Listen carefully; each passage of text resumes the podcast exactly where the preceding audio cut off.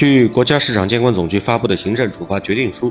先生药业滥用在中国八曲霉浓缩液原料药销售市场的支配地位，实施了没有正当理由却拒绝与交易相对人进行交易的行为，排除了市场竞争，损害了消费者的利益。这是继2020年三家葡萄糖酸钙原料药经销企业被罚3.2亿元之后，国家对原料药行业的又一次强监管。市场监管总局是正部级的国务院直属机构，直属部门呢是国务院比组成部门低一点点的部门，比如说工信部、财政部，那就是国务院的组成部门，而市场监管总局、海关总署、体育总局等等就属于国务院的直属机构，但是也是正部级的单位。此次先生药业相关垄断行为涉及的药物为八曲霉注射液。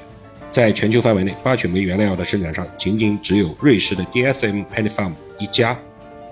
二零一九年四月，先生药业与 DSM p e n i f a r m 签订了合作及供货协议。DSM 在中国境内仅向先生药业一家企业独家供应八曲霉原料药。先生药业的产品组合主要包括五种用于治疗肿瘤疾病的产品，三种用于治疗中枢神经系统疾病的产品，四种用于治疗自身免疫疾病的产品，三种用于治疗心血管疾病的产品和十五种用于治疗细菌或病毒引起的感染性疾病的产品，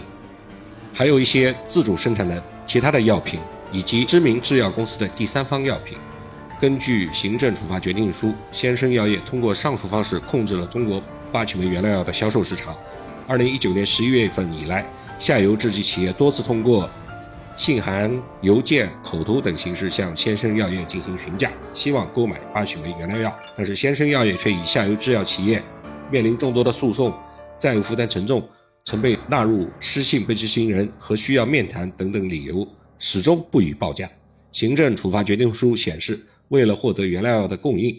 从二零二零年二月份开始，这些下游的制药企业多次和先生药业的相关负责人进行面谈，但是先生呢却提出希望收购下游制药企业的股权，把八曲霉原料药的供应作为股权谈判的前置条件，不单独销售八曲霉原料药。自此以后，先生药业一直未向下游制剂企业报价，也没有提供八曲霉原料药。导致下游制剂企业从二零二零年六月份起开始停产，八曲霉注射液不能稳定提供。根据以上的事实，国家市场监管总局责令先生药业停止违法行为，并对其处以二零一九年度销售额五十点三六七亿元的百分之二的罚款，共计一点零零七亿元。作为中国第一家登陆纽交所的生物和化学制药企业，在私有化七年之后，先生药业在二零二零年十月登陆港交所。在港交所是一家次新股，不同于它2007年登陆纽交所的上市当天，在港股上市的当天，先生药业即大幅度破发，股价一度触及十点一港元的最低点，跌幅超过了百分之二十六。到收盘的时候，报收十点九八港元，跌幅也达到了百分之十九点八五，总市值呢二百八十六亿港元，蒸发了七十一亿港元。根据公开报道。先生药业在纽交所上市的当天，市值已经达到九点零六亿美元，成为当时亚洲化学生物制药企业在全球最大的一次 IPO。先生的产品线不具备太大的优势，是资本市场不太看好先生药业的主要原因。目前，先生药业的前三大药品领域为肿瘤产品、中枢神经系统产品以及自身免疫产品。其中呢，肿瘤产品的营收从二零一七年的十点零五亿元增至二零一九年的十五点六九亿元，营收占比也从百分之二十六点二增至百分之三十二点七。整体营收方面，先生药业的总收入由二零一七年的三十八点六八亿元增至二零一九年的五十点三七亿元，年复合增长率是百分之十四点一。净利润从二零一七年的三点五亿元增至二零一九年的十点零四亿元，年复合增长率达到了百分之六十九点二。尽管营收和利润逐年增长，但是截至二零二零年上半年，先生药业总营收近八成的产品之中有七款是仿制药，所以呢，它的自主研发能力还是需要加强的。针对此次被罚事件，先生药业发布了内部消息公告，称公司已开始与第三方进行八曲霉原料药的交易，并根据通知及时缴纳行政处罚。基于考虑到行政罚款的金额。公司认为有关事件及行政处罚不太会对公司的业务经营及财务状况产生重大的影响。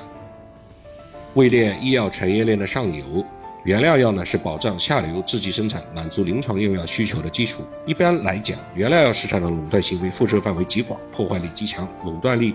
通常由上游市场传导到中下游的成品药市场。从消费者层面来看，垄断可谓有百害而无一利。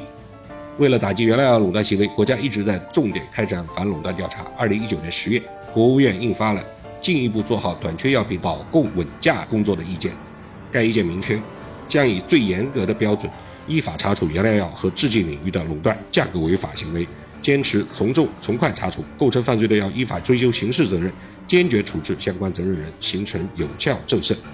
同时，建立市场监管、公安、税务、药品监管等多部门协同联动，开展多部门联合整治，整治结果及时向社会公布。老曹认为，近年来国家不断加强原料药市场的监管。二零二零年四月，国家市场监管总局对山东康惠医药、潍坊太阳城医药、潍坊普云汇医药三家葡萄糖酸钙原料药经销企业滥用市场支配地位的违法行为作出行政处罚决定。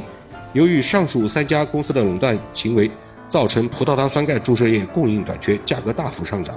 三家公司累计被罚款达到三点二五五亿元人民币，这是反垄断法实施以来原料药反垄断领域最大的一笔罚单。随后的十一月，国家市场监管总局又对浙江的万邦德制药集团滥用市场支配地位案作出行政处罚，也共计罚没了二百四十七点三九万元。作为二零二一年开年的第一笔原料药垄断罚单，先生药业此次事件释放了国家惩戒原料药行业垄断的力度和决心。